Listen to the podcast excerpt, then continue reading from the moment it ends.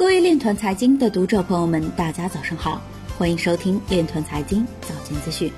今天是二零一九年十二月十一日，星期三，农历亥年十一月十六。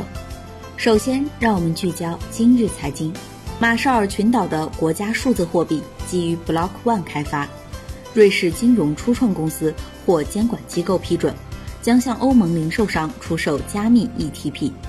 浪潮集团与青岛市市北区政府将共同打造区块链区域研发中心。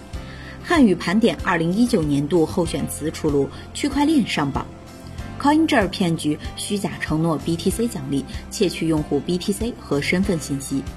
Telegram 或利用纽约梅隆根银行和瑞士信贷处理了代币销售基金。交通银行深圳分行将利用区块链技术，为合作区企业搭建多维度的跨境业务线上对接桥梁。火币美国战略合作伙伴 HBUS 将从十二月十五日起停止提供交易服务。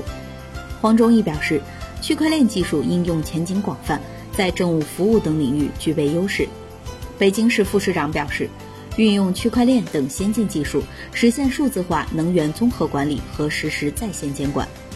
今日财经就到这里，下面我们来聊一聊关于区块链的那些事儿。据中国证券网消息，中政协官网昨日公布了二十一篇优秀课题报告，课题报告内容涉及科创板、财富管理等，其中还有两篇涉及区块链在证券行业的应用。两篇区块链报告分别为东海证券提交的《区块链在场外衍生品市场组织中的应用研究》，以及国泰君安提交的。区块链在数据生态建设中的应用及价值研究。中政协二零一九年组织开展了主题为“深化金融供给侧结构性改革，推动证券业实现高质量发展”的重点课题研究工作。本次共立项八十八个重点课题研究项目，最终由专家评选出二十一篇优秀课题报告。